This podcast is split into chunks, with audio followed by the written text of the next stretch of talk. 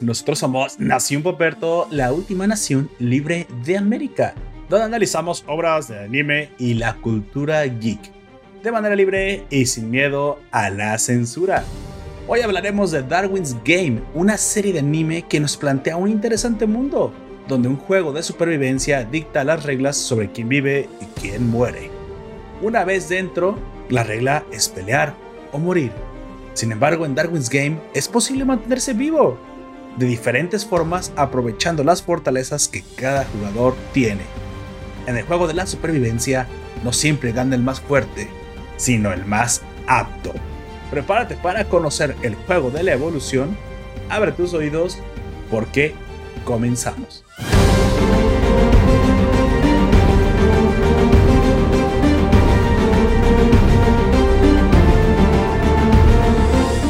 Raza, yo soy Puperto y seré tu anfitrión a lo largo de este podcast. Te recuerdo que estamos transmitiendo en directo por nuestro servidor Discord. Si quieres eh, enterarte de cuándo y cómo transmitimos en vivo para que chatees con nosotros y eso es aquí eh, este, a la hora de que grabamos, pues bueno, eh, y métete a nuestro servidor, te dejaré el vínculo en la descripción de este audio. Si no, como siempre, pues puedes seguir escuchándonos en formato podcast semana a semana y a veces entre semana hacemos algunos especiales o hacemos a veces más de un episodio, pues bueno, ya sabes dónde encontrarnos, ¿no? En todas las plataformas de audio, Evox, Spotify, estamos en todos lados. Búscanos como Nación Poperto. También te invito a que eh, busques a nuestro podcast hermano Poperto y Comics que acabamos de estrenar y en el cual nos vamos a centrar a hablar de puros cómics. Ese lo grabo con un chileno y bueno, es especialista en cómics. Así que bueno, si te gustan, si te gusta el noveno arte, ahí también puedes buscar Poperto y Comics. Bueno, eh, como dije, el hoy hablaremos de Darwin's Game, una serie de anime. La, te informo que en la primera parte hablaremos por encima de la reseña sin spoilers. Cuando llegamos a tocar algunos spoilers o hablar de algo de la serie, avisaremos precisamente cuando lleguemos a esa sección. Así que no te preocupes, nosotros te avisamos. Aquí, bueno, antes de, eh, de seguir, eh, presentar el, el, miembro que me acompaña, el hombre de los chinos más maravillosos de este lado del, del firmamento mexicano, por favor. Preséntate. Este, yo soy Aoyak. Buenas noches, tardes, días. Aquí vamos a estar hablando de el juego de te mueres y te conviertas en pixeles. El, el, juego que te convierte en pixeles, güey. Me encanta. Sí. Serían voxeles, ¿no? Yo aprendí de lo que tú dijiste. Ahora sí, sería más bien voxels, sí, porque son cuadrados. Sí, sí, sí, tienes razón. Los pinches voxelotes, así como que. Lo que se me hace bien, bien filosófico y acá incluso bonito es que eh, después de que te convierten en voxels, te dan chance de mandar un último mensaje a alguien con una mariposa. De hecho, es. Podría ser algo muy similar a, Gantz, ¿no, ¿no te pareció? Bueno, vamos entrando en materia. De hecho. este tipo de. Bueno, ya, ya hablaste un poquito de qué se trata. Este tipo de animes en el que el juego de la supervivencia está presente, donde tú sabes que las personas que están dentro. Podríamos decir directamente que es un Battle Royale, porque al principio sí se ven como buenos uno contra uno, pero el meollo del asunto empieza cuando se agarran a catorrazos entre todos. Definitivamente son juegos del hambre moderno, ¿no? O sea, bueno, de hecho, los juegos del hambre era bastante moderno ahora que lo pienso. Siempre es esta forma de, trabajo en el que eh, quienes están disfrutando, o siempre hay una organización, un poder supremo, extraterrestres, lo que sea, que esté por encima moviendo los hilos y poniendo a los humanos en estas, ¿cómo podemos decir? Eh, e, eventos límites, ¿no? Donde los ponen al límite, los ponen a pelear entre ellos o a hacer misiones. Esto normalmente siempre tiene una estructura en la que este jugador que está por detrás, o mejor dicho, este titiritero, tiene siempre una tecnología que puede, una, mantener el mundo real al margen de su juego, que es el mundo dentro del mundo, ¿no? O ya directamente eh, se da en una isla eh, en mitad del mar, en alguna forma, de alguna forma aislada, ¿no? Aquí lo curioso de Darwin's Game es que es un mundo dentro del mundo, o sea, tú estás jugando dentro del mundo real, pero tú sabes lo que está pasando y las autoridades o el resto de las personas no pueden saber. E incluso te amenazan que si cuentas, pues cuello, pero luego, luego llegas a ver el poder que tienen y pues prácticamente son capaces de mantener la opinión pública este, callada. Eso también lo, veíamos, también lo veíamos en Gantz. Ya directamente eran eh, extraterrestres. O sea, o sea, lo mismo, un juego de supervivencia. Más, que extraterrestres eran como seres de otra dimensión o algo así. Era un modo más, mucho más complicado de explicar. Sí, por eso digo, quédate con la idea que eran extraterrestres. Pero siempre esta clase de, de, de animes o historias de juegos de supervivencia tienen, siempre tienen este elemento. También tienen otro elemento, como tú acabas de decir, casi siempre tenemos una clase de, de juego mortal, un Battle Royale, enemigos contra todos, contra todos. En ocasiones se pueden hacer alianzas, pero por lo general, eh, esto siempre va de una clase como de gamificación. O sea, vas obteniendo poderes, vas obteniendo mejores armas, vas obteniendo puntajes que sirven una para no morirte y otra para mejorar tu posición dentro del juego. Y eso, curiosamente, aunque en teoría en Gans somos reclutados por, como tú dices, dioses para la supervivencia de nosotros mismos, eh, gamificaban esta madre. O sea, ¿qué, qué onda? O sea, ¿por qué, directamente no llegan y te ayudan y te dan lo que necesitas, no? Aquí no, eh, bueno, eso, eso específicamente en Gantz, pero obviamente juegos del hambre, por eso digo muchos juegos del hambre, la estructura de, de este Darwin's Game es para el disfrute, para el entretenimiento, para eh, la, pues ahora sí que un juego macabro y lúdico para ciertos espectadores, ¿no? Siempre llegamos a podemos llegar a pensar que son los, los eh, Illuminatis, güey, los reptilianos, personas muy ricas y muy poderosas. ¿Quién más tendría acceso a, a, a este entretenimiento tan exclusivo, no?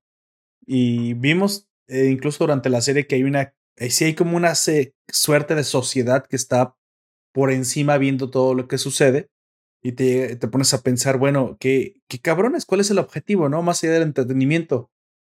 Me gusta que los japoneses, por lo general, no se quedan nada más en esto, como en Juegos del Hambre que está en esta película es bien claro cuál es el objetivo, es entretener y subyugar. Aquí en Gans también es bien claro el objetivo, entretener, no hacemos entretener, es sobrevivir y mejorar. Aquí tenemos un objetivo un poco mezclado, ¿no? Es una parte es el entretenimiento, pero otra parte de como da como que la impresión de que por el mismo nombre, pues se busca una clase como de, de proyecto de instrumentalización humana. No, no, no, bueno, no, de mejora del ser humano de evolución del ser humano. Oh, Shinji, súbete a Leva, por favor. esa es la impresión que a mí me dio. Súbete a Leva o no sé. ¿A quién es el más débil de ellos y el que se ve más joven? No, ninguno de ellos es como que se esté igual de jodido que Rain. Que Rey, ¿eh? Kaname, súbete a Leva o, o, Rain va a tener que. No, o los gemelos, güey, que es uno solo. Está muy raro ese personaje. Sí, ese se me hizo interesante y a la vez extraño. Es como, eh, al principio pensaba que era, iba a ser como una otra personalidad, pero cuando dijo lo de se murió y ahora está dentro de mi. Ah, eh, spoilers, oh, ups, ya nos pasamos. Este. Bueno, no, no, no mucho porque partes de lo que dice el personaje no está muerto realmente. Te explican ya después qué onda con ese personaje cambiante. El punto aquí de Darkest Game, para aquellos que no lo han visto, es, es esto, ¿no? un juego de supervivencia donde hay varios jugadores que pues van a tener que pues eh, librar una batalla uno, uno todos contra todos o incluso pueden llegar a formar alianzas que es lo interesante y ahí es donde viene realmente lo interesante que puedan llegar a formar alianzas como dije ya en el intro que la forma en la que uno puede llegar a sobrevivir no necesariamente significa derrotar peleando al otro hay muchas formas de sobrevivir de hecho eh, la gran ventaja de este juego es que no te obliga a pelear, sino que realmente tu forma de sobrevivir es acumulando puntos. Pero esos puntos no se obtienen solamente en combate, ¿no? Aquí en este juego hay comercio interno. Y, este, y, bajo este comercio tú puedes ofrecer servicios, eh, alianzas, ser parte de un clan y de cierta manera aumentar tus posibilidades de supervivencia sin, sin necesidad de ser necesariamente el mejor combatiente. Esto es lo que hace realmente interesante a Darwin's Game y donde creo que ahí está el giro de tuerca que nos ofrece este juego. Para luego estar, vamos hablando un poquito de, de los datos técnicos, dónde es emitido, dónde salió, quién lo creó. Por favor, amigo, dime de dónde viene este, este anime. Es un manga ilustrado por Flip Flop, no, sé cómo decirlo. Este, que son Shu Miyama y Yuki Takahata. Este es un dúo pues de mangakas. Eh, comenzando su serialización en la revista Betsatsu Shonen Champion en la editorial Akita Shonen el 12 de diciembre de 2012, siendo compilada en 23 volúmenes Tacobón hasta la fecha. Una adaptación fue producida por Nexus, como ya dije, el 3 de enero del 2020. Y para aclarar, este manga aún no ha terminado. Aún está en emisión este manga.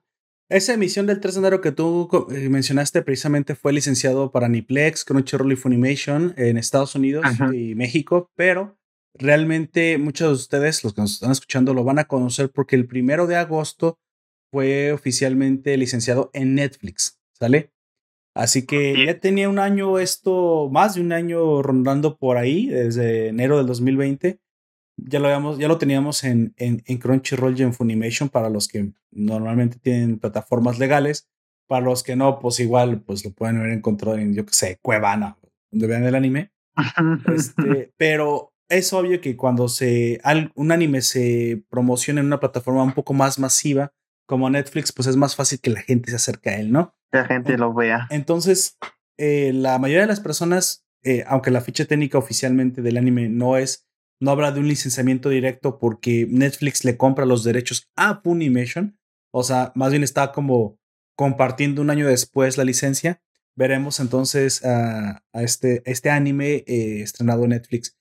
Aquí lamentablemente no, no está doblado aún.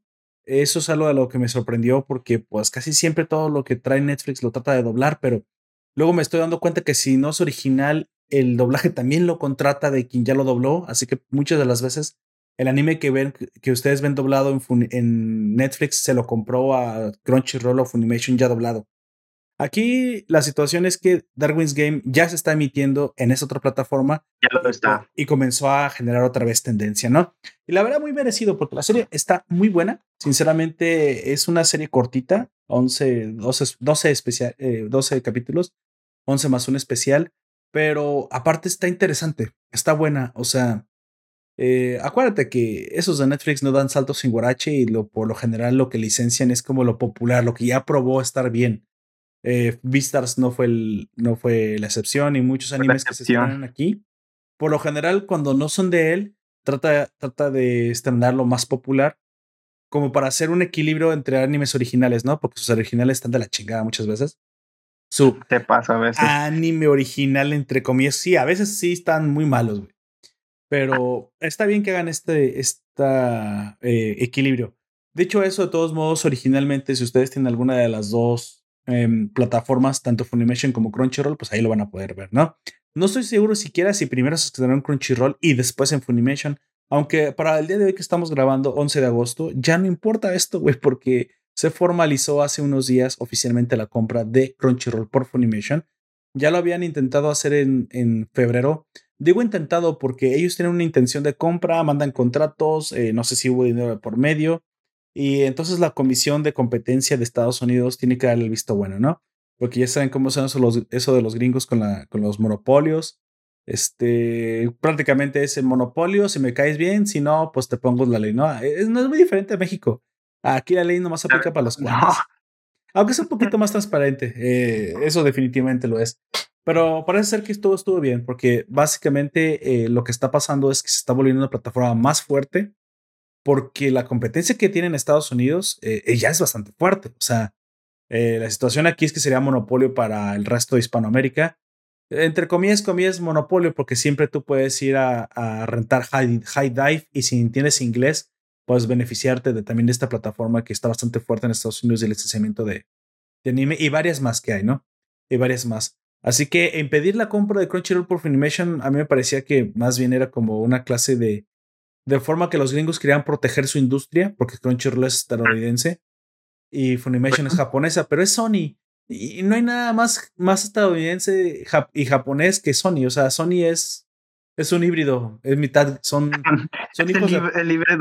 Sí, son hijos de puta como los gringos en los negocios. O sea, son los japoneses menos japoneses a la hora de hacer negocios, ¿eh? A mí me parecen muy, muy gringos, pero bueno, ahí, lo, tienes, ¿no? Ah, y todo el tiempo, pues Sony ahora se ha fortalecido con este, con, esta fusión y si, no, si mal no recuerdo, Crunchyroll era propiedad de Warner y ahora ya no lo quiero, bueno, Warner ATT y ahora pues ya, ya no lo quisieron, no lo, lo vendieron. A mí me parece un poco tonto porque era de lo... neta. De lo mejorcito que Warner podía, de aquí sí podía como que explotar un poco y de cierta manera, no sé, fortalecer incluso su chingadera de plataforma esta, la HBO.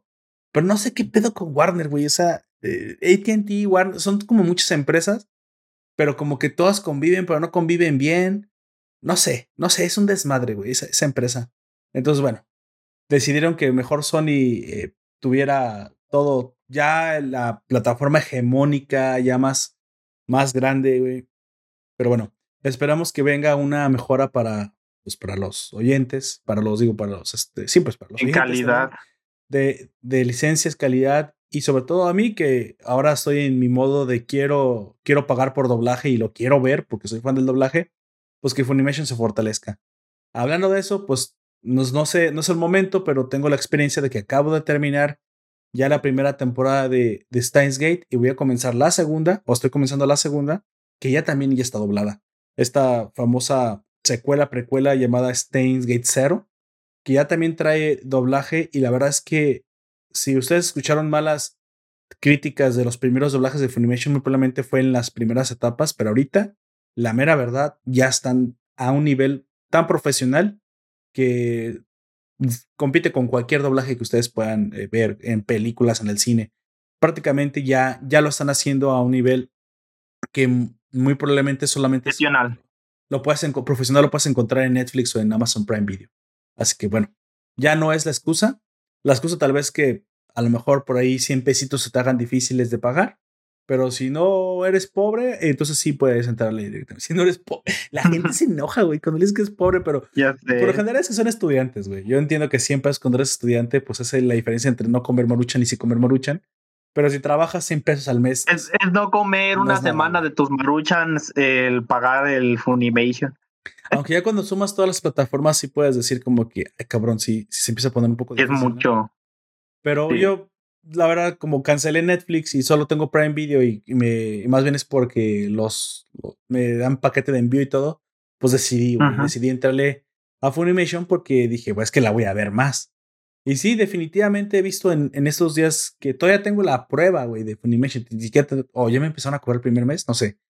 Este, he visto más, más series, me he entretenido más, de hecho he perdido más el tiempo, o cualquier cosa que me he preocupado, dije, ay, güey, me tengo que poner un horario que Netflix, güey. A Netflix daba vueltas, vueltas, vueltas y me aburría todo lo que veía ya. Sí, el último que reseñamos de He-Man, o sea, me terminó de dar una pinche patada para sacarme de la, de la plataforma. y dije, ya, no, ya, a la chingada. Bueno, habla un poquito, todavía sin spoilers, de, del personaje principal, güey. O sea, tú obviamente esperas que Kaname, que es un joven estudiante de 17 años, sea el que te conduzca a través de este mundo, ¿no? Pero a diferencia de lo que esperábamos todos de tener un Kirito así, oh, Kirito Darwin, no, ahora aquí va a ser este güey un, un super cabrón, que en parte sí lo es, o sea, sí, siempre es el que tiene ese talento especial, pero está visto desde un punto de vista un poco más refrescante, ¿no? No es el clásico badass que desde el principio quiere, quiere y dale en la madre a todo, sino que sufre un cambio interesante de personalidad porque de, cierta manera me parece que, que sí se, sí se ponen en el, en el papel de pensar, ¿y qué pasaría si fuera en, verdad? O sea, si fuera en real. La gente, no toda la gente reaccionaría con que, tengo ganas de pelear, ¿estás de acuerdo? No, Y, menos si te meten a la fuerza. ¿Qué te pareció este, este personaje? O sea, ¿cómo te pareció el... Tiene unos huevotes el vato. Tiene unas agallas muy, muy grandes el vato porque el, eh, todo, eh, literalmente todo pasó por accidente. Todo lo que le pasó a este cabrón fue por accidente. Y el vato tuvo las agallas de aceptar lo que le pasó y tomar el control de su destino para poder sobrevivir en este juego macabro al que se terminó metiendo. y eso es bastante. Metiendo, sí. Lo terminaron metiendo. Y por eso fue que es tan interesante el, el cómo acepta que, que ya está en su destino esta madre, pero no se. ¿Cómo se dice? ah, se, conforma, no se conforma con eso, como los demás que ya se conformaron en matar o que les terminó o que les gusta matar. No, él sabe que esta madre está mal y está determinado a terminar con esto. O sea, de cierta manera, este personaje o esta, este línea argumental es, tiene mucho que ver con el no pierdas tu humanidad, ¿no? Si, si tienes que sobrevivir. O sea, los juegos de supervivencia eh, a veces uno no se pone a pensar en el, en el formato psicológico, ¿no? O sea, tienes que matar al otro, tienes que darle en su madre, es eres tú o él, ¿no? Pero definitivamente si te pones a pensar, el, el mundo real pudo haberse sentido así hace tiempo, ¿no? Y todavía mucha gente piensa que es así, cosa, craso error. Pero el mundo real, yo, yo, yo, no me puedo imaginar los neandertales, güey, o los, los homo sapiens, o los humanos modernos en tempranas eras, allá en el neolítico, cuando todavía estaban los mamuts, pensando en, ah, mira, este, qué fácil es la vida, güey. Qué fácil es. No, este... no güey, es como, pues aquí es cazar o morir o, o, pelear o vivir. El vecino tenía recursos, pero ¿qué era más fácil? ¿Matar al vecino y quitarle sus recursos? ¿O colaborar con él y pelear por, eh, por, un futuro donde ambos tengan más recursos con la colaboración? O sea, ponte a pensar que esto no es una forma muy diferente de cómo plantear un mundo delimitado con reglas que pueden ser trasladadas al mundo real, ¿no? Claro, el mundo real con ciertas eh, variables movidas, ¿no? Como el hecho de que forzosamente hay, hay este, recursos limitados. Aquí el, punto yo preguntaría, ¿cómo se producen esos recursos? ¿sí? Y lamentablemente, cuando tienes la que la única forma de producir los recursos es, pues prácticamente eliminando a otro, o ya después sabemos que también se puede mediante competencias, yo preguntaría, ¿no es mejor hacer alianzas y mejor dedicarse a vencer estas competencias? Tal vez obtengas más recursos que matando al otro, ¿no? Eso es lo que muy probablemente sucedió en el mundo real, güey. Yo me imagino que esos hombres de las cavernas en algún momento dijeron, oye, güey, si dejo de matar a este pendejo y mejor que me ayude. Y entre los dos cazamos un mamut porque yo solo no puedo. Sí. Pues a lo mejor es muy fuerte, pero yo solo no puedo cazar el mamut. Y si este güey me ayuda, a lo mejor sí. Ya entre los dos vamos a tener una presa que jamás hubiéramos obtenido. Sí, o sea, y si a lo mejor traemos a aquel otro cabrón que se ve más fuerte y le decimos que se va a llevar a lo mejor un poco más del botín. Exacto, exacto, exacto. Va a ser todavía más fácil buscar a gente fuerte, que fue lo que hizo este, este Kaname. Buscó a gente que él vio capaz y los unió para un bien común. Pero es, es, derrotar a el Game Master, la, sí le dicen el Game Master, Eso todavía ahorita lo hablamos. Sí, sí, ah, obviamente Hay, hay, que derrotar el juego. O sea, definitivamente hay una hay, hay, que hay que sobrevivir. Hay algo que anda mal con este juego. Esto me recuerda a Katniss Everdeen en Juegos del Hambre, que también ella al final también termina haciendo alianzas, ¿te acuerdas? Contra aquellos que solamente quieren pelear y pero hay formas diferentes de pelear. Entonces esto me da la impresión de que esta es la como el mensaje del Darwin's Game, ¿no? O sea, no es siempre el más poderoso. De hecho, hay una representación de esto, güey. De la ley de la jungla, del más fuerte. De... Hay mucha gente que piensa que el mundo funciona así y realmente no funciona así, güey. No. Funciona más como lo hace funcionar Kaname, güey, donde la colaboración de las partes especializadas. de trabajar en equipo y el más capaz de saber cómo mover, este, cómo aprovechar las habilidades de la gente que lo rodea para poder avanzar. Que no son todos necesariamente buenos combatientes, güey. Solo, solo se complementan bien. Al final, exactamente quien se adapta sobrevive. Eso decía Darwin, güey. Quien se adapta sobrevive. El origen de las especies no es el más fuerte. Bueno, si en ese punto la fuerza física es la diferenciación, ah, entonces ahí sí será. Pero eso será de hecho de un millón de veces. Sí, así es. Y entre ellos hay otro ejemplo muy fuerte de esto de la adaptación, el cual es este Ryuji, que es uno de los personajes este, protagónicos. Su poder no sirve para nada en combate. Él dice que es una es inútil su poder en combate. Entonces, y la forma que se adapta para, eh, para adaptarse es fortaleciéndose ya sea con armamento, con armadura es, él se adaptó, pero sigue utilizando su, ¿cómo le dicen a los poderes? Este tiene un ah, nombre. ok, hay que hablar de eso un poquito. Eh, es, esto, obviamente se tiene que, se, se tiene que eh, condimentar con algo de fantasía porque es un anime, güey. O sea, los japoneses dicen así como que, bueno, métele pues algo, algo sorprendente. El, el, creador pensó que no solamente meter a la gente y matarse en un juego de supervivencia era suficiente, sino que había que endulzar un poquito y mejorar un poquito la trama. Y la verdad es que esto es lo que hace la diferencia, cabrón. Se, se, supone que cuando entras al juego obtienes un poder, ¿no? este poder llamado sigil o sigilo. Eh, no sé si, sigilo. si realmente sea Sí, sí, le dicen sigilo.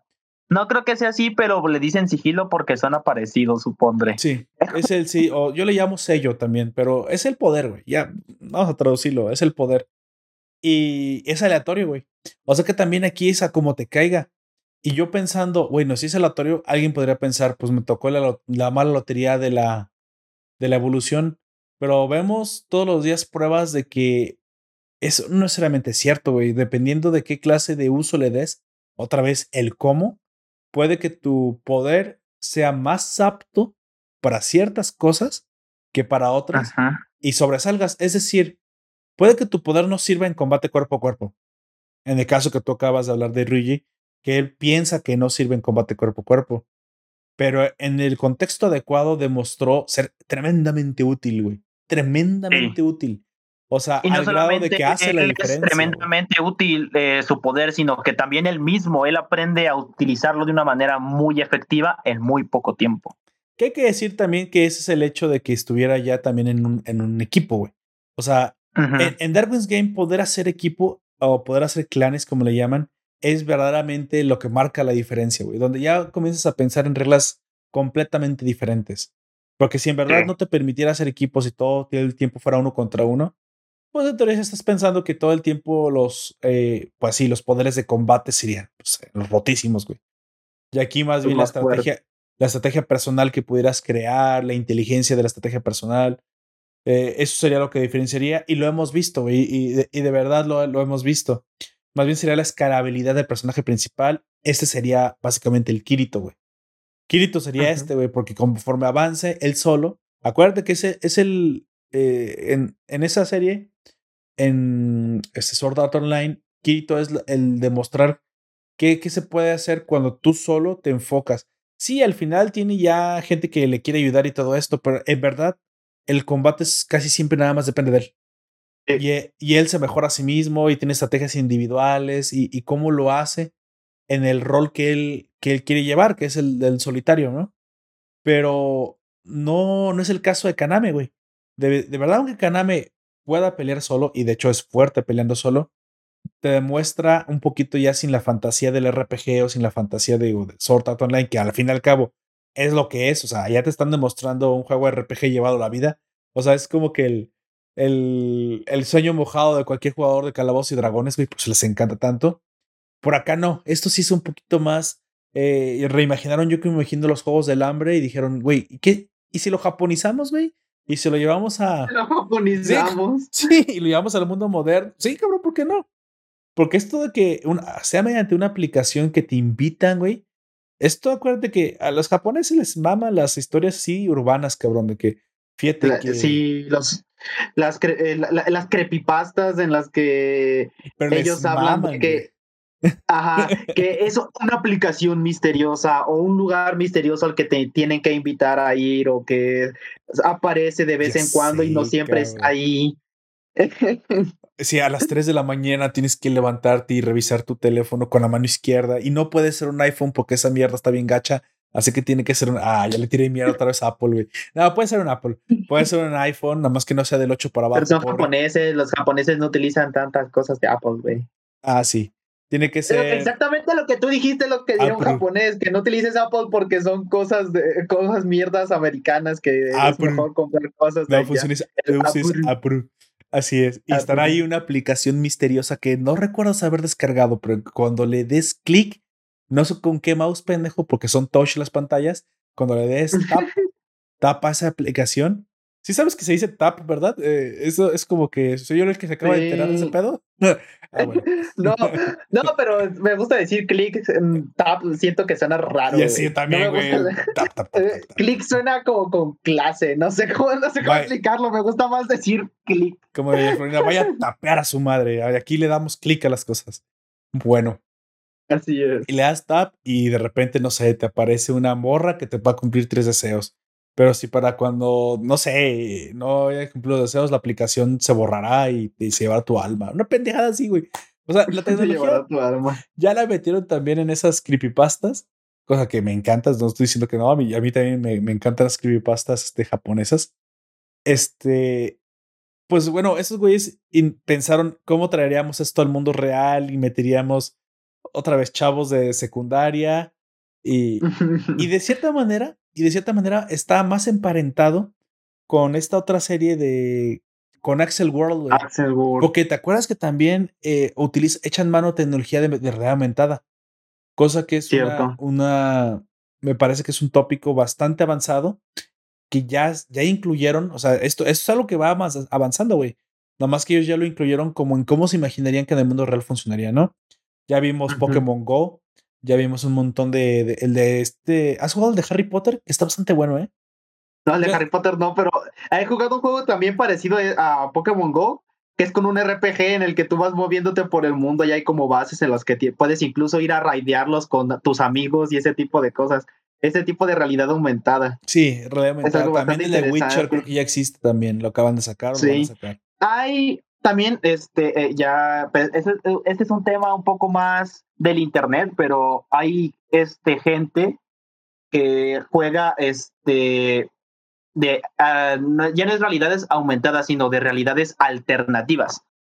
En el que, por ejemplo, ah, en TikTok eh, sigo a un vato en el que él graba sus videos, los edita, pero va a lugares en los que están absolutamente solos. Y es como si él hubiese ido a otra dimensión él solo, pero pudiese comunicarse con nosotros por medio de estos videos.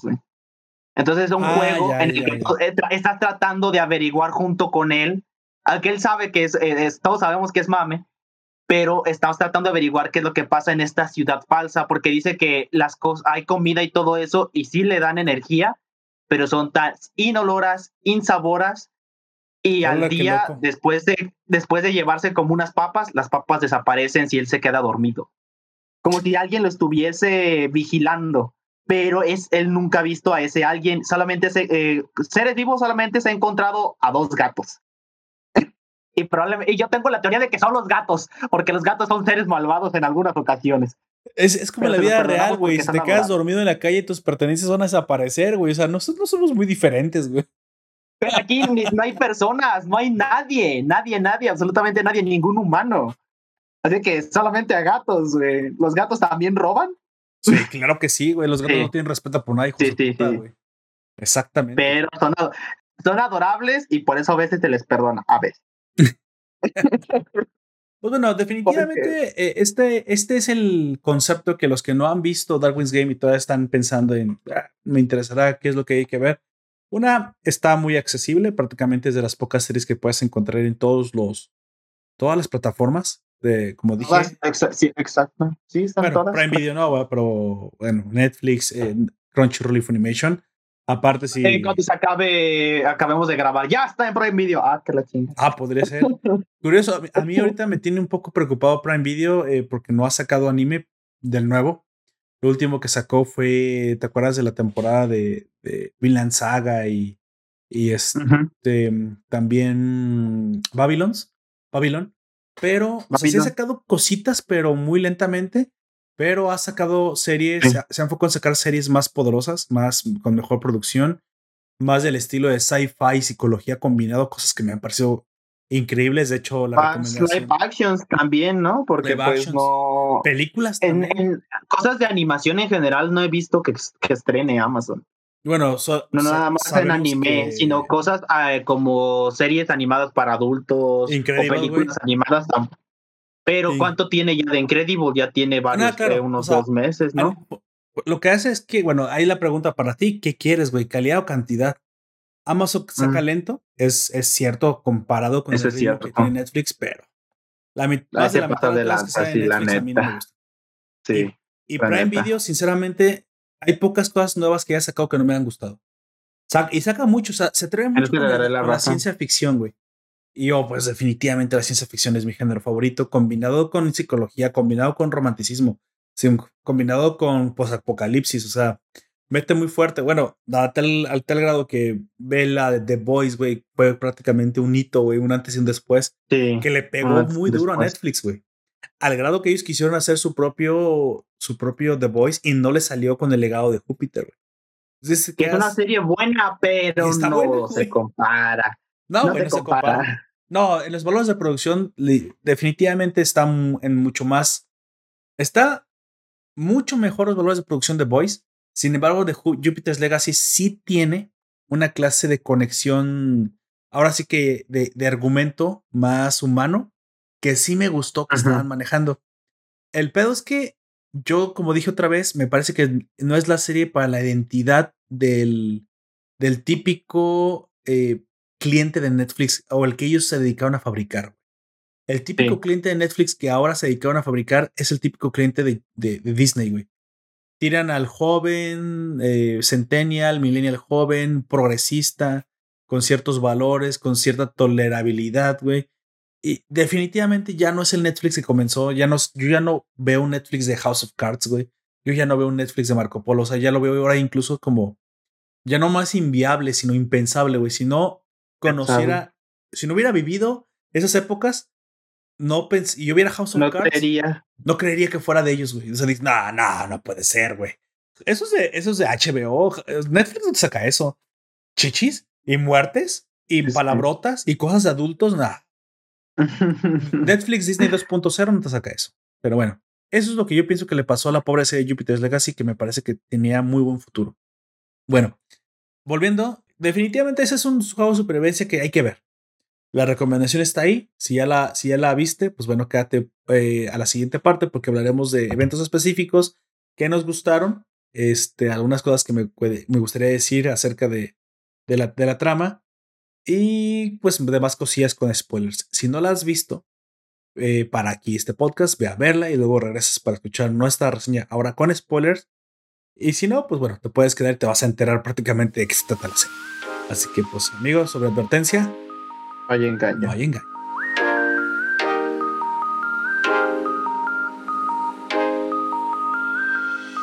Ahora sí, déjate caer con todos los opinions. Hablando, hablando de la, del arranque de la serie. De entrada tiene un arranque.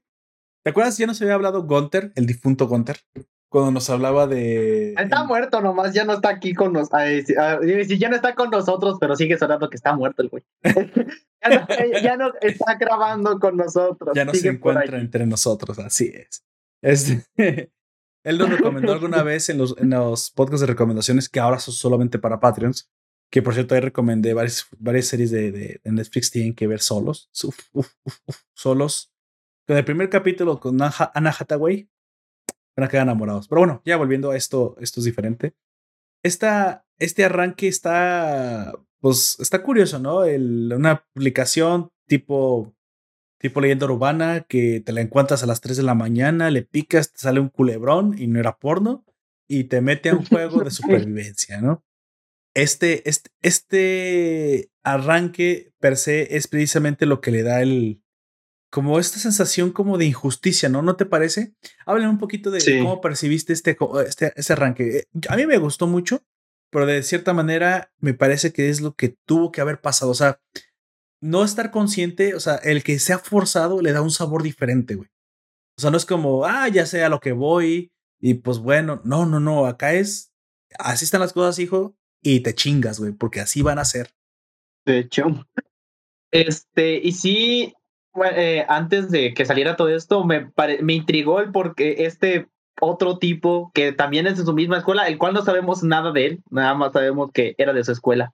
Exacto. Bueno, era, su, era su este, amigo de un equipo de, de, cuatro amigos, ¿no? El, típico cuarteto de, de, de, compañerillos. Ajá. Ajá. Pero pues no sabemos nada de él, solamente sabemos su nombre pero al vato le está persiguiendo un panda y es como de, güey, ¿qué pedo? ¿Por qué te está siguiendo un panda? Esta fue mi reacción. Este, y luego le pide ayuda a él. Y es como de, ¿y por qué? No entiendo a qué se, por qué le está pidiendo ayuda. Y cuando ya le eh, lo asesinan y se convierte en voxeles. Sí, este, interesante. Es algo bastante interesante, sí me, me, parece interesantísimo el hecho de que seas teletransportado. Eso me da la. Me, recuerda directamente a Gantz, güey. Puede incluso que. En, en Gantz tienen la, la, la tecnología para que no te mueras, güey, ni siquiera. Ajá. O sea, me parece que es algo similar. Y si te mueres, pueden hacer un clon de ti, hasta ese punto llegan, porque hay un punto en el que está dos veces al mismo tiempo la misma persona con los mismos recuerdos y todo. Y es bastante extraño. O sea, ya, ya cuando pueden copiar tu cuerpo, ya es cuando tienes problemas de el, alma y la inmortalidad, ¿no? Ya, ya es cuando comienzas a preguntarte, bueno, cada teletransportación no es una mini muerte en sí misma, güey. O sea, si te pones a pensar, como que hay problemas ya éticos en eso. Sí. pero eso me hace pensar entonces que una de esas reglas de no podemos revivir a la gente puede, puede que no sea tan, eh, tan permanente. ¿eh? ¿eh? es una de las cosas que puedo analizar. Otra también. sí, podría. Me parece que de esta, de esta primera escena el personaje me empezó a gustar mucho por el hecho de que. O sea, es que es lo normal. ¿Cómo reaccionarías tú, güey? Te meten a la mala al juego. Tienes que sobrevivir. Y definitivamente tú no pediste estar ahí, güey. Entonces ahí hay un problema de, güey, yo no quiero jugar, eso no lo pedí. Este, no tienes. O sea, sería un problema para los espectadores, definitivamente. Si tienes un. O sea, se aburre la gente porque, bueno, ahí tienes gente que se muere fácilmente porque no quería pelear o sea, no es como que meter a la gente eh, en contra de su voluntad vas a obtener los resultados este, tan esperados. También tanta gente desapareciendo, pues llamaría a las autoridades, pero ya vimos que tienen mucho poder. Tiene demasiado poder. pero entonces la pregunta es, ¿cómo reaccionarías tú entonces si te ponen bajo una, un, un efecto límite, ¿no? Supervivencia al límite. Y ahí es donde yo creo que me gusta mucho el Darwin's Game. Eh, no sé si recuerdas en esta. De, toda esa primera escena cuando él tiene que sobrevivir al Bonta, güey, el Banta, Banda. Banda se llama Banda. Ah, banda. Que, lo quiere matar. Este. Hay uno, y luego se encuentra con Shuka, ¿no? Lo que vendría a convertirse, convertirse en literalmente la waifu del, del protagonista. Le dice, es que tienes habilidades que bajo este mundo, prácticamente dice, capitalista, aburrido, no te han, no te han enchufado a un consumismo constante donde estudias, trabajas y con suerte te reproduces y te mueres y pasas tu vida como un oficinista gris, ahora has demostrado que eras más, pero que tus talentos, o sea, te están diciendo que tienes talentos tremendamente potentes que lamentablemente al enchufarte a la vida moderna no puedes explotar. Y yo me pongo a pensar, a ver, a ver, a ver, sí, sí, muy, muy argumento de anime, pero, ok, si descubres el día de mañana que eres bueno, para cazar venados, ¿vas a dejar tu vida moderna por ir a cazar venados? sí, sí, sí, es impresionante. Podría, ser ah, algo extra que tú hagas de vez en cuando, honestamente. no queremos dejar nuestras cómodas vidas modernas. por ir a matar un pichi venado de allá. te, voy a, te voy a responder la de. No me acuerdo si fue la eh, fue en Los Simpson o no me acuerdo en qué serie, güey, la de. ¿Te acuerdas en qué, en qué serie se vuelven como pobres? O los padrinos mágicos y la mamá dice, creo que es en, es en, es en los padrinos mágicos que dice, quiero recuperar mi vida, o sea, que como que se vuelven pobres y quieren recuperar su estatus económico anterior y dice, quiero recuperar mi vida con los lujos a los cuales, y, a mi vida acomodada con lujos a la cual estoy tan acostumbrada, dice la mamá, güey. ¿No te acuerdas que hay un ah, comentario sí, Oye, sí, pero lo importante de eso es a la vida a la que estamos tan acostumbrados, güey. acostumbrados. Eso es lo importante en este caso. Es a lo que hacemos hincapié. Bueno, yo también pienso que el potencial eh, extraordinario vive en cada uno de nosotros y no necesariamente tenemos que ir a jugarnos la vida para descubrirlo, pero sí pensaría yo en probar cosas diferentes a una rutina. O sea, la rutina no es mala por sí misma. Eh, mala es cuando tú no haces de esa rutina una base para mejorar, ¿no? Eso eso de que la rutina sea el punto del problema eh, es el siempre el, la excusa barata y rápida para no explicarte que realmente no es eso, ¿no? Pero bueno, vamos llegando a, la idea de que muchos japoneses sí tienen como problemas con sobreexplotación laboral y... Pero es porque ellos piensan así, güey. Es su mente de colmena los ha vuelto infelices. Nosotros, nosotros no. Incluso siendo godines, somos godines muy diferentes, güey. En México, el Godines. Son, somos más rebeldes en general. Oye, los cumpleaños de la oficina. Siempre está la, la, gorda de lentes rojos que, que organiza el puto cumpleaños porque lo organiza. Y llegas y encuentras ya uno Aunque tú no quieras, ya te, ya te organizó tu pinche cumpleaños y tú no te lo esperas. Y ya, te, y te clavó en el pastel, pendejo, porque ni modo, ¿cómo que no muerdes, güey? Claro que sí mordida, güey, ya te chingaste medio pastel. Así es. O sea, y eso es bonito. O sea, al fin y al cabo, ese es, es el punto de que no, que nos resistamos a vivir una vida monótona. Una vida monótona no necesariamente es una vida sin, con rutina o sin rutina. eso es lo que quiero llegar. para mí las vidas monótonas, de hecho, por lo general no pueden realizar una buena rutina. Una buena rutina no tiene por qué ser monótona.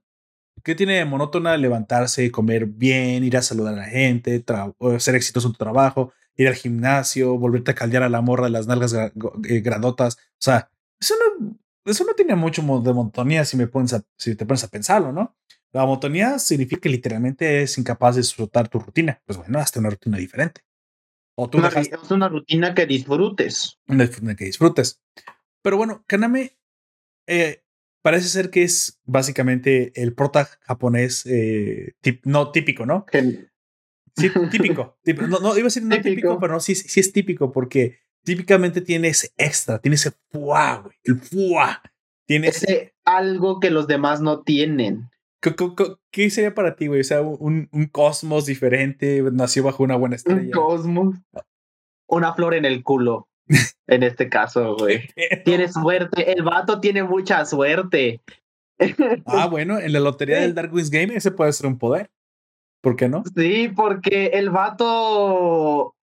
La, eh, cuando el pinche panda, eh, banda estaba a punto de asesinarlo porque sí lo iba a matar, ¿qué le pasa al güey? Lo atropellaron enfrente de él. Güey, eso, dime si eso no es tener mucha suerte, una flor entre las nalgas así bien gigante. Bueno, estaba en el estacionamiento y el guato y el banda estaba invisible, güey. También pues se mama, güey.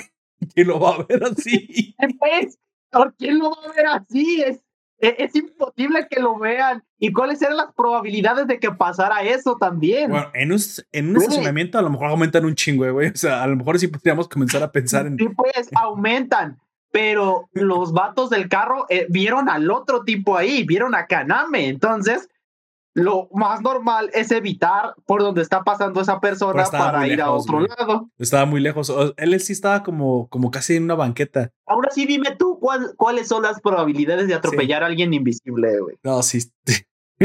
bueno, aquí más bien las posibilidades de que el pinche banda no se fijara que estaba, que podían venir coches, porque digo, aunque bueno, podrías pensar que es la máscara. O sea, sí fue un golpe de suerte, pero no era muy improbable que sucediera, güey. Eso sí, definitivamente. Era más improbable que lo salvara su amigo que llegó a la hora que el pinche banda mató al policía, güey.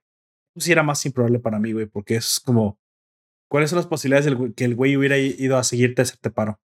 Lo, de, que te atropellen en una calle, pues siempre está el como, bueno, qué tan concurrida es la calle, ¿no? O sea, pues podrás decir que ahí, desde ahí puedes comenzar a calcular. Aquí lo importante o lo interesante es que no solamente tiene un primer golpe de suerte, tiene otro golpe de suerte con Shuka, que es literalmente una invicta de los juegos, que le termina ganando, pero aquí sí es donde yo quiero hacer la diferencia, ¿no? Aquí conocemos verdaderamente lo que Kaname nos ofrecerá eh, o lo que nos ofrece para el resto de la serie, no lo que lo vuelve realmente más interesante, más apto, que es su capacidad de adaptarse con frialdad y con inteligencia a cada una de las y rápido. Y rápido. Lo que te demuestra Kaname no es que él resuelva problemas especialmente imposibles de resolver. A lo mejor muchas personas lo pueden resolver. Lo que él te demuestra es que es especialmente rápido adaptándose a los problemas. Y, quien, y quien no tiene este problema para, para los cambios, que lo acepta, que los abraza y que los ve como más bien como oportunidades y no como, como obstáculos, son los que precisamente sobreviven, güey, los que se adaptan. Él, se dio cuenta que el juego lo obligaba a matar, pero había una forma diferente en la que también podías hacer alianzas.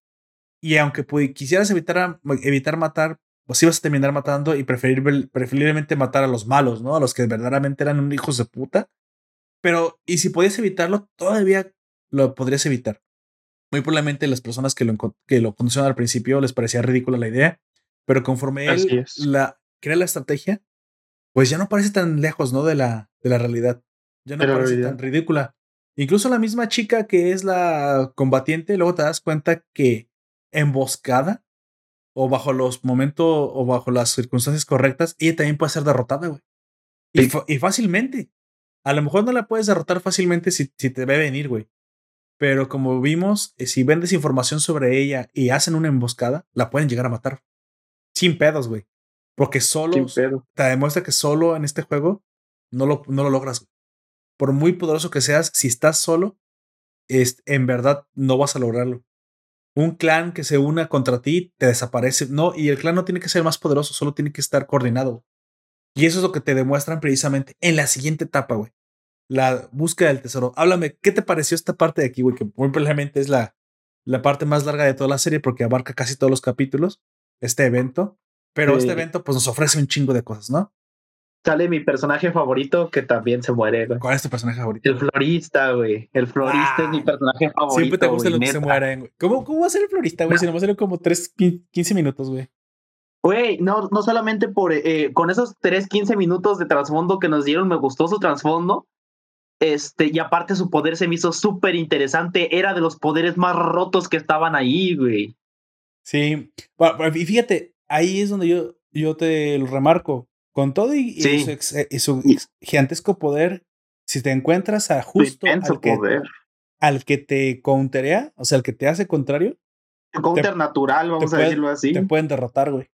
Sí, ¿qué es lo que le pasa con el miembro de octavo, este tipo con poderes de fuego?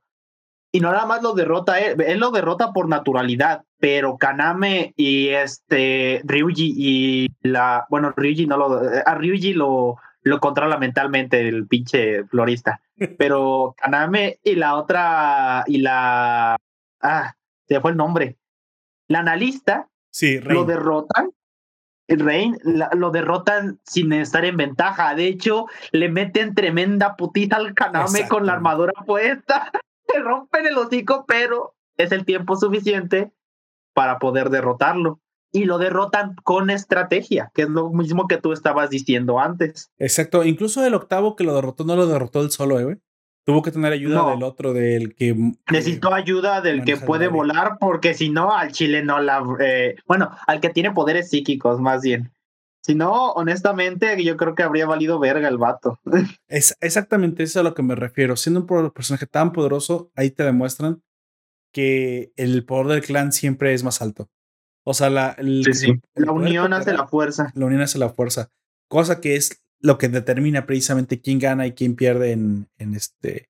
En, en, en este juego. Y muy probablemente esa función existe porque en el juego, recuerdas que hay un pelea clan contra clan. Entonces están esperando que eso suceda, güey.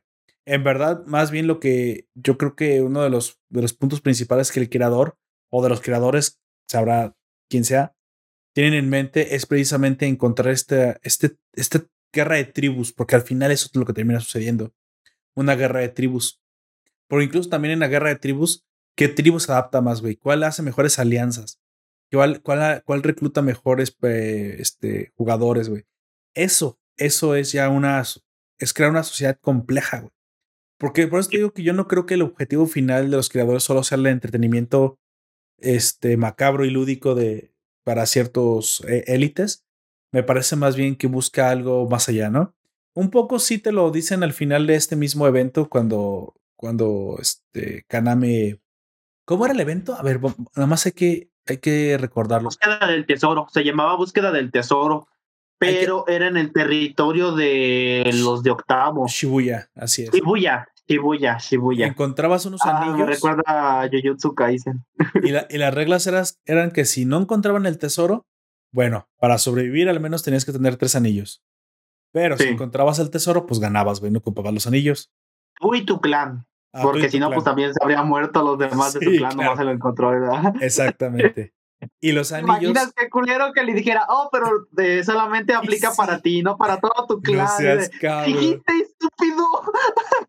Pero por eso el güey, o sea, a ese momento él no tiene más que un una persona en su clan y ahí todos los que se unieron a él, pues chingaron, güey, porque terminaron sobreviviendo porque se unieron a su clan en ese momento. O sea, este cabrón. Sí, porque se unieron. Y la mayoría de ellos era, era temporal. Ryuji lo dice tal cual, solamente te voy a seguir a ti por esta pelea para matar a, al vato este, al de octavo. ¿Cómo se llama el líder? Juan. Este, Juan, como el número uno. Porque quiero matar a Juan.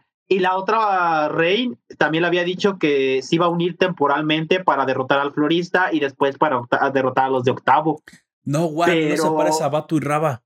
No, perdón, sigue. Es otro Juan. ¿Será que? Ah, es otro Juan. No había dado cuenta que se llamaban igual hasta que tú lo estás diciendo. Pero sí, este todos, eh, prácticamente todos los que estaban ahí eran aliados temporales. Bueno, creo que el único que no que consiguió ahí quedar aliado temporal es la, la morra esta que tiene dos mentes. Porque dijo que le había parecido bonita la esta la la Shuka o Shuika. ¿Cómo, se llama? Shuka. La, la, Shuka y que quería quedarse con ella para que la cuidara. Así que pues nomás había, ah. eh, de ahí, ahí nada más había obtenido un aliado que iba a ser 100% su aliado, que estaba 100% seguro. Los otros era algo temporal. Pero tanto Ryuji como Rey, cuando vieron lo capaz que era y los huevotes que tenía, porque creo que esa es la, la cualidad más, eh, de las, una de las cualidades más importantes, que el vato tiene unas agallas muy grandes y lo, y, lo y, y las complementa, mejor dicho, las utiliza para complementar su determinación, su adaptabilidad, todo eso junto hace que sea un personaje tan poderoso en este juego. No, deja de tener miedo. Eso es lo que nos dice Liu Xuelan, ¿no? La número uno. Xuelan dice que lo que le, llama la atención de él es que tiene como el don del asesino. Bueno, que yo no diría que es el don del asesino, sino el don de un buen líder, que es la capacidad de bajo, bajo presión mantener la calma y no perder piso, porque ese miedo que tiene, o sea, nunca lo deja de tener, güey. O sea, se, se nota que sigue siendo humano. O sea, está bien que no eh, eh, abandones esa humanidad, güey. Sentir miedo, sentir eh, compasión, detenerte a no querer matar, eso está bien, güey. O sea, incluso la furia que siente cuando matan a su amigo, eso es parte de, de, ser un buen líder. Es parte de todo. Pero no deja de tomar las decisiones correctas porque no deja que las emociones gobiernen sus acciones, pues. Al final, eso es lo que Shuela nos dice que es lo, lo, lo, la habilidad más rara que él tiene. La misma, la misma habilidad que hablamos eh, cuando le ganó a sus enemigos, ¿no? Su adaptabilidad. Toma las mejores decisiones de mejores decisiones que muchos, mejores que el promedio. Él, le dicen es que no eres muy no eres demasiado más poderoso que el promedio, solo tomas mejores decisiones ligeramente mejores que el promedio. Pero ese ligeramente mejores que el promedio es lo que hace la diferencia. Es lo necesario. El Darwin's Game, la, la evolución del más apto. Y acuérdate que eso siempre es, alguien tiene algo que tú no tienes. Afortunadamente en el, mundo Siempre va a haber un niño asiático que es mil veces más capaz que tú, en resumen. Afortunadamente en el mundo moderno puedes sobrevivir cooperando y no tienes que tener la mejor habilidad para cazar comida, güey. Si no, ya te hubieras muerto. Esa es la gran ventaja del capitalismo, güey, que ayuda a los más jodidos y en lo que y te cuentan lo contrario, pero no, eso no es cierto de hecho, eh, hablando de asiáticos capaces, no sé si tú viste lo de las Olimpiadas. Yo no vi mucho, pero. Güey, una niña de 11, 12 años obtuvo un 10 en clavados, pero en todos los jueces. Fue un 10 absoluto. de 13. De 13, de, de 13 la morrita, pero de todas maneras, güey, siendo alguien tan joven, güey, pues eh, esa morra es, el ejemplo tal cual de lo que acabo de decir. Siempre va a haber un niño, una niña asiática que bueno, también eso es cierto. es que China. También es, eh, también hay que tomar en cuenta eso. Que siempre los asiáticos, ya sea por en este caso de o o cuello, o por el lo tanto que se esfuerzan en el caso de los japoneses. Sí. Si fuera japonés, te lo diría sí, güey, fue esfuerzo. Pero siendo chino, no digo que no tenga mérito, pero sí es como que es más, porque si no te mueres. Y luego también, este ya no es de los japoneses, pero creo que fue de, de un país cerca de, cercano a Rusia, ahorita no recuerdo.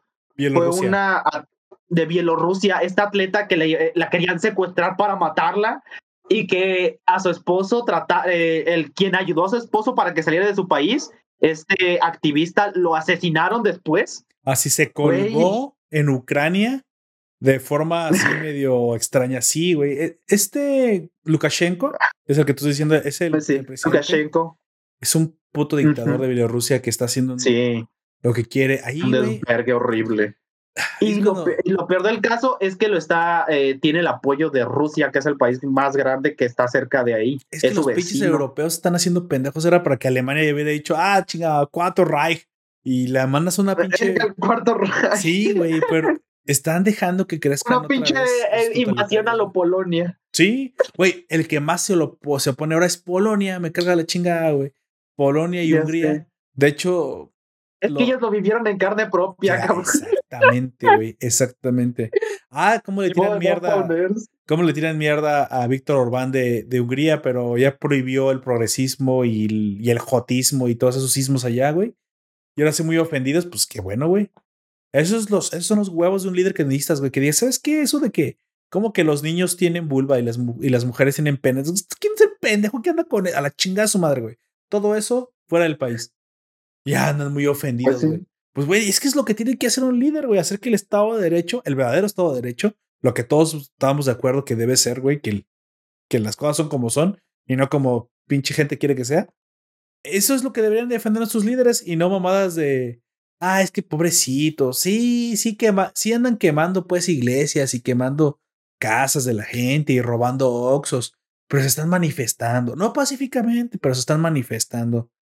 Yo, hijos de su puta madre, ok, al, al rato que la gente ya no haga caso, güey, ahí, ahí sí vas a Sí, crear que se descontrole todo. se descontrole todo, güey. Porque tú esperas que pues, te proteja la, la, la ley, las, las La ley. protestas que no son pacíficas, no son, no son protestas, güey, se convierten literalmente en, en, en ataques. En revueltas. En revueltas, claro que hay que controlar.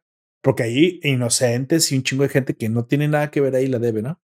Pero bueno, ese es, como te digo, es un tema bien complejo y a mí me parece que, que gente así. de- mira, para acabar esto, Winston Churchill tenía una, una gran frase, güey, que se quedó grabada, eh, muy, como muchas de sus frases en las anales de la historia, güey. anales, tengo 12 años. Bueno, Winston Churchill decía: eh, si tú, por evitar el conflicto, aceptas la vergüenza y miras a otro lado, eventualmente no solamente tendrás la, el conflicto, también tendrás la vergüenza. La vergüenza. O Tendrás ambas cosas. Tendrás más cosas. Así es. Pero bueno, obviamente, este, este, esos anillos, a la hora de obtenerlos, pues obtienes la, una coordenada del tesoro y así terminan resolviendo, ¿no? Aquí conocen a Juan, ah, que es el, pues el enemigo. nos habían mostrado algunas cosas sobre él, pero no hasta, hasta este punto no nos lo habían mostrado tanto. Porque ya es cuando ahondamos en el por qué incluso Ryuji lo quiere matar, nos damos cuenta que es un vato muy sanguinario, pero Muy tampoco es... es Lo habíamos visto como alguien cruel, sí, pero en este momento también nos damos cuenta de que no nada más es eso, también es inteligente. Sí, no, y tiene un poder muy roto, güey. Tiene un poder muy Sí. roto. Se teletransporta y aparte puede hacer un corte eh, hasta- de hasta cinco, eh, ¿cuánto es? Tres Met- metros de distancia de él. Él No. se teletransporta 5 metros y su corte todavía Cinco llega metros. un metro más. Un metro más. Y puede cortar cualquier cosa, incluso el acero. Sí, no, está, Es está exageradamente roto. Está Eh. muy X de esto. O sea, recordamos que obviamente hay gente, hay psicópatas brillantes, eso, eso no lo podemos este, negar. Pero creo que lo que se nos demuestra precisamente después de, de este evento que, que termina conformando el Sunset Riders, güey. Sunset Rider, güey, el Sunset Raven, termina creando el. Y el objetivo, claro, también del club, ¿no? El objetivo Sí. del, del clan, que es. Ah, bueno, hay algo que me gustaría hablar. Al final de este, de este, de este evento, habla Ataque. con el administrador del juego, ¿te acuerdas? Ah, sí, habla con el administrador. El, El, el premio, ser más poderoso en el juego. el premio es un privilegio, güey. Ya hay gente que ha ganado est- este premio y tienen privilegios. Claro, que estén siempre dentro del juego. Él pide no jugar. O sea, yo me quedé pensando, no, no esperaría que esa fuera su primera respuesta, güey. Eso es lo que yo quería decir. Él pide no jugar, güey. Sí. O sea, no quiero un, una. No quiero esto, güey. O sea, so- somos. Yo sí me lo esperaba, güey. Yo sí me esperaba que lo hiciera porque él desde el principio nunca quiso estar ahí, güey. Era bastante uh, lógico que lo hiciese. Y entonces, si yo no puedo dejar de jugar y no me gusta qué es lo que pasa con las personas que, que tengo a mi alrededor, entonces, ¿cómo te destruyo? ¿No? Básicamente es lo que quiero, quiero destruirte entonces. Mi enemigo eres tú. Si no me gusta, no me gusta el sistema, entonces peleo contra el sistema, ¿no? Claro, con el sistema Ujú. opresivo. Y aquí claramente lo es. Es un sistema opresivo con el que él no está de acuerdo. Eso, eso me gustó mucho. Eso habla de precisamente de, de dónde tiene los valores Kaname y creo que es una de las cosas que más me gustó del personaje. Pasando precisamente ya a la última parte, vemos que pues el enfrentamiento con Juan es inevitable. Y yo sí pensé, dije, güey, le queda un amigo. Ah, Durante mucho tiempo pensé, ¿por qué lo van a terminar metiendo al juego? güey? Porque pues es el último güey que queda y seguro va a ser Era algo aliado. bastante obvio, algo que iba a pasar tarde o temprano. Pero cómo lo usa el juego, güey, se pasa. ¿Cómo lo usa la trama? Sí, Dije, güey. ya sé, se pasaron de lanza. Y, luego no sé si te hayas dado cuenta en el vato cuando está haciendo como retrospectiva sobre sus amigos, que están los tres, que los tres ya están muertos. Los dos, eh, todos desaparecen, pero los, eh, este específicamente, los voxeles están separados. En los otros se hace una silueta de alguien sentado, pero en el del vato que hicieron pedacitos también están separados los Sí. voxeles. Sí, sí. Yo que, güey, qué, qué culeros, qué denso, pobrecillo. Yo pensé que también esto era como una regla, ¿no? O sea, si Juan quiso, quiso secuestrar a un amigo que no estaba dentro del juego, yo pensaría que las reglas es como que de cierta manera. Es que, ya, está, eh, eh, este, ¿cómo se llama? Que ya está, estaría algo contra las reglas, pero al parecer no. No pasa nada. Es que parece. O sea, definitivamente me parece que la regla es simplemente no le cuentes a nadie. no le cuentes a nadie que no vaya a jugar. Esa es la, esa es la condición, más bien, ¿no? ¿No te fijaste que también dentro del el evento él como que hizo trampa, güey? Trajo miembros que no estaban jugando. No, pero es, sí, estaba, sí estaban dentro de Darwin's Game, pero no estaban dentro del ah, evento. No, estaban jugando en el evento, eso es a lo que me refiero. Pero ¿pudo incluso haber traído miembros que no fueran del Darwin's Game? Pregunto.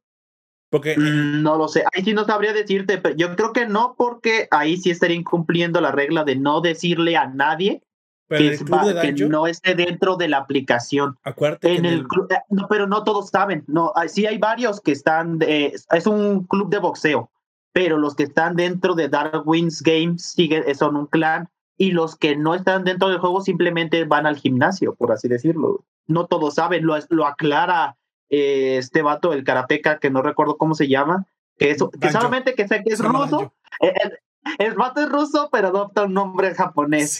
Tanto él como su señora, que la muchacha cura. Este, pero... Está raro eso, ¿no? Sí, está raro. En este caso, yo creo que sí deberían, eh, no sé si le dijeron al amigo de Kaname que, que estaban dentro de un juego así, pero lo atacaron con los poderes. Sí, no, sé, el, el, administrador como que fue muy permisivo ahí. Le vale verga, güey. ¿O sabes qué? ya sé por qué. Porque estaba trayendo audiencia, lo dejó pasar, güey. Es posible, sí, lo que te digo, las reglas, al fin y al cabo, comienzas a notar que... les hace caso cuando te le hincha un huevo, al fin y al cabo él es el administrador. Por eso me pongo a pensar que eso de que no puedes revivir a alguien simplemente es una regla, pero no quiere decir que a lo mejor no sea posible, güey no, quiere decir que sea imposible, sino que en ese momento no has hecho lo suficiente o no, es lo suficientemente. O sea, él no quiere, güey. Él no quiere revivir a alguien. O más bien, no sea lo suficientemente interesante como para hacerlo en ese momento. Es posible. Es posible. Más bien es eso. Yo creo que es, eso, es, tal, es, eso tal cual, que en ese momento no es lo suficientemente interesante como para hacerlo. Aparte la derrota de Juan, que obviamente esto se veía venir ya, o sea, con, el, con la combinación del poder de los Sunset Ravens, también vemos un, este último como evento extraño, que es la, la, el, bueno, es encontrar el encuentro con Liu Xuelan, ¿no? La chica que es en teoría la número, el número uno, de Japón. No sé si del mundo, pero al menos de Japón. No, dicen que en el juego, así de que asumo que si el juego está en todo el mundo, es la número uno del mundo. Supongo no sabemos si, el juego solo está en Japón, es de Japón, porque dice es, la, es el jugador número uno, no, no especifican. De nuevo, aquí ella es muy capaz de pelear contra varios al mismo tiempo, incluso tiene por ahí una, un récord, ella es la que mata a los 12 de Shibuya que encuentran por ahí hechos, hechos pixeles. Miércoles. Así es, pero tampoco es como que, bueno, y si se junta un clan poderoso contra ella, y es lo que te demuestran, la derrota del clan de los Sunset Raven, pero fue porque le puso condiciones en este caso. Sí, condiciones, ellos sí, con, un clan, con un clan poderoso sí, pero tiene que ser un clan poderoso y numeroso para que mientras está atacando a algunos la puedan atacar. Eso es lo que yo creo. No iban a matar, güey, tampoco, ¿eh? No, pero si este Kaname no le hubiese puesto la, eh, la condición de no matar, ella habría ganado y se habría quedado con Kaname. En eso estamos, en eso estamos de acuerdo, güey. Eh, la morra está muy rota. O sea, sí, sí está muy rota, pero también te. O sea, ¿qué, tan, ¿qué tanto puede hacer el número uno otra vez solo? Solo. Solo. Sí. O sea, cuando tienes un clan capaz, podrías derrotarla, pero en este caso, específicamente en el caso de ella, no solamente tiene que ser un clan capaz, sino que tiene que ser un clan grande porque hemos visto que puede atacar a varios objetivos al mismo tiempo podría haber matado a tres o cuatro al mismo tiempo, pero en, que, lo que está matando esos tres o cuatro, alguien más podría atacarla. Eso es lo que yo creo que debería pasar para poder derrotarla. Pues me, hace pensar que lo que viene para el futuro, si ya entonces tienen entre sus, entre sus líneas a la, número uno, es de que se van a enfrentar a clanes mucho más poderosos, güey. mucho más Que simplemente el octavo era bah, un clan de aficionados a comparación de lo que se viene, güey. Cosa que me parece ser. Que, que hace que Bastante interesante. esperar la segunda temporada. Sí, sí.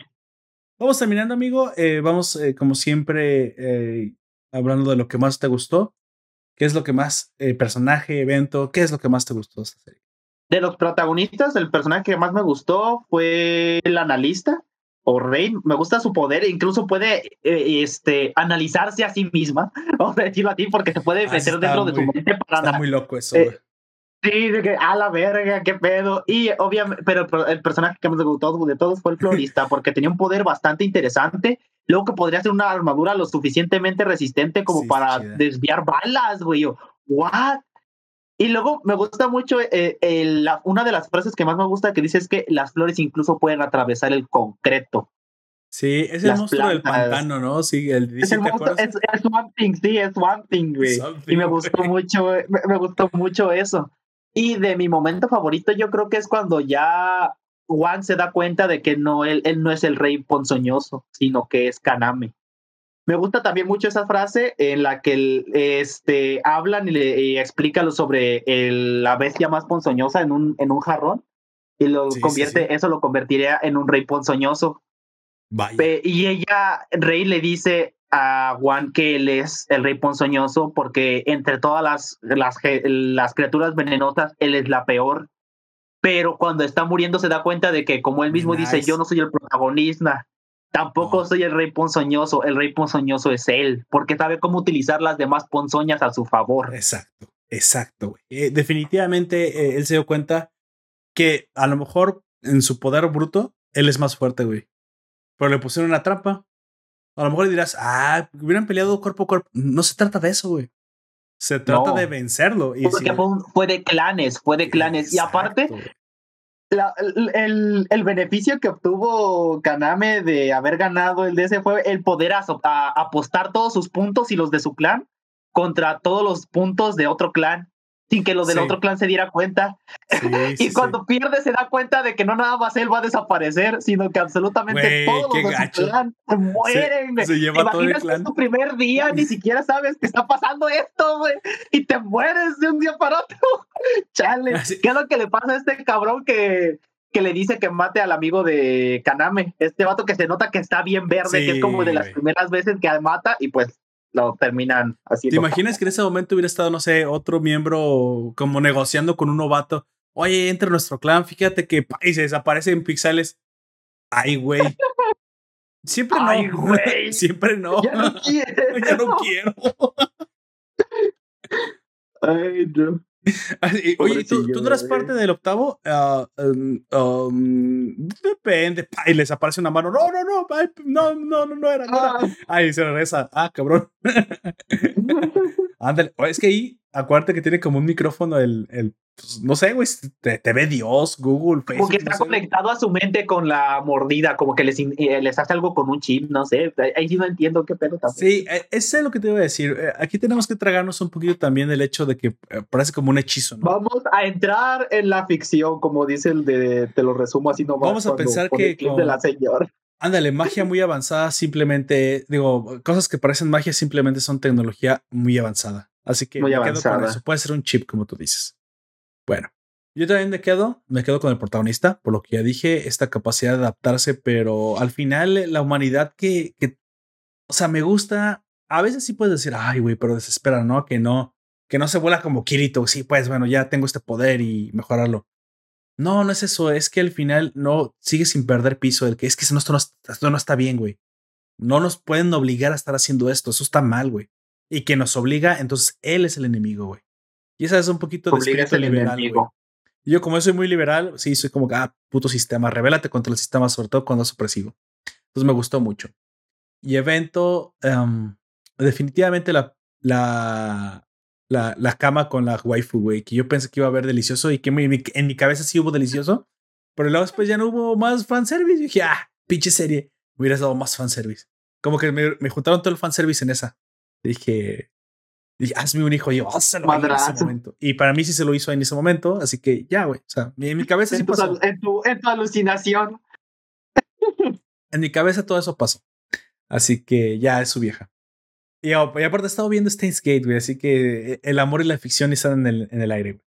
Y, y, definitivamente eso es lo que más me gustó. Espero mucho la segunda temporada. Eh, realmente es una de las series que, híjole. Esperemos que ya se estrene la, la segunda temporada para la próxima temporada. Iría a ver el manga, pero eh, como ya tiene un año, más de un año, me espero, me espero. Seguro, seguro que no falta mucho por la segunda temporada porque está confirmada. Lo que no sabremos es si En, 2022. En, la siguiente eh, temporada, en la eh, temporada que viene, porque no han dicho nada, de, todavía no han salido como los anuncios de la que estamos en la temporada invierno, ¿qué? Invierno. En la primera parte de, en la primera parte de la temporada de invierno. Entonces ya en la próxima, no, que es la segunda parte, porque las temporadas de anime se, está primera parte de la, de la estación y segunda parte de la estación. Así es. Y por lo general los animes duran una mitad o se extienden a toda esa estación como los de 24 o 30 capítulos. Sí, sí, sí, más o menos. Por eso será de 12. Pues no sabemos nada.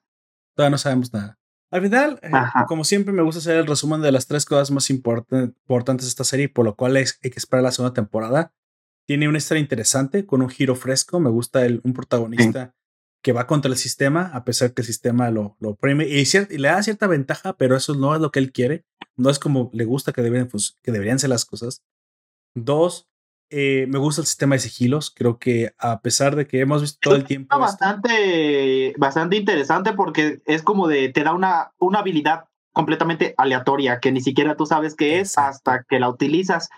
Y es algo que puedes utilizar de manera instintiva. Eso también fue algo interesante porque en otros este, shonens o series en general para poder utilizar tu poder, este, sí te ve, es, es, interesante ver el desarrollo, pero en este caso no necesitas ver ese desarrollo porque se centra en el desarrollo de los personajes, de la historia entre ellos.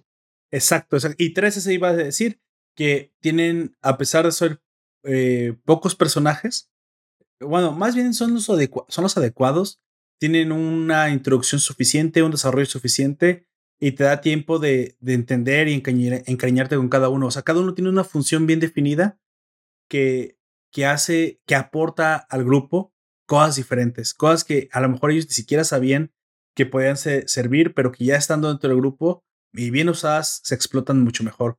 Y eso es lo que me gusta, que este, este juego de roles sea interesante, más allá de otra vez del típico protagonista fuerte que nada más es acompañado por waifus, Kirito. Digo, no está mal, e, e, ese anime ya existe, pero acá no, acá sí hay una, una genuina colaboración que importa y que cada uno, a pesar de parecer pequeño su, su, su papel, tiene un peso específico que puede que incluso puedas pensar que sin ese personaje todo el plan se viene abajo, ¿no?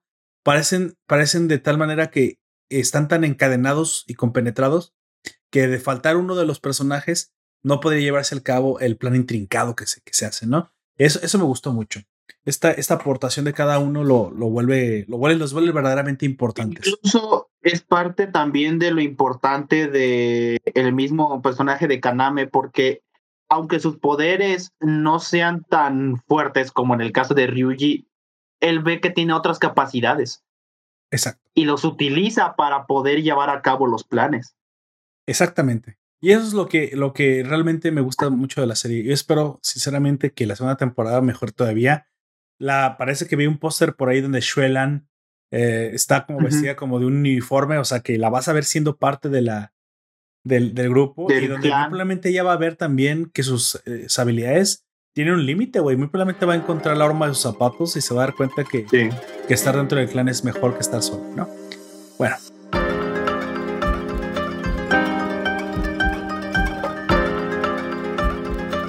Eh, hemos llegado al final. Como siempre, al final eh, te recomiendo que te hagas una, vuelta por nuestro Patreon si quieres escuchar contenido exclusivo y, diferente y aparte apoyarnos para que esto siga emitiendo. Si no, ahí vas a encontrar también un podcast exclusivo solamente para los Patreons donde hablamos de recomendaciones y pues bueno, el esfuerzo que hacemos por ofrecerte algo extra si nos, si nos quieres echar la mano. También eh, me encantaría que nos dejaras tu comentario, como siempre aquí debajo de los, donde lo encuentres. Y si no tiene comentarios, pues los piensas y a lo mejor podemos leer las mentes también. no siempre hay donde poner comentarios, creo. Y si no, pues te metes a la, comunidad aquí al Discord, como siempre, y aquí los podemos leer Eh, te invito a que conozcas a los amigos de la Nación, chicos de enorme talento y gran contenido. Estos amigos de la Nación son otros creadores de contenido que podrás encontrar en el grupo Encore de Facebook. Y por último, pues eh, como siempre te invito a que te suscribas a nuestro podcast que se publica semana a semana o a veces más de una vez por semana en todas las, redes de, publicación de podcast. ¿no? En, todo, en todos los sitios están. Amigo, por favor, despídase. Eh, yo fui a un placer haber hablado de Darwin's Game aquí. Ajá. Este. ¿Cómo, ¿Cómo, se diría? Darwin's Game. No sé. Es... Le dicen Darwin o algo así les dicen Darwin's Game. Game. Darwin's. Tan extraño Darwin's, ¿eh? Pero sí, sería, este, esperamos la segunda temporada y yo fui Aoyak. Yo fui Lord Poperto, me acompañó Aoyak y eso fue todo por ahora. Por último, te recuerdo que nos puedes escuchar en Evox, iTunes, Google Podcast, YouTube y Spotify. Hasta la próxima.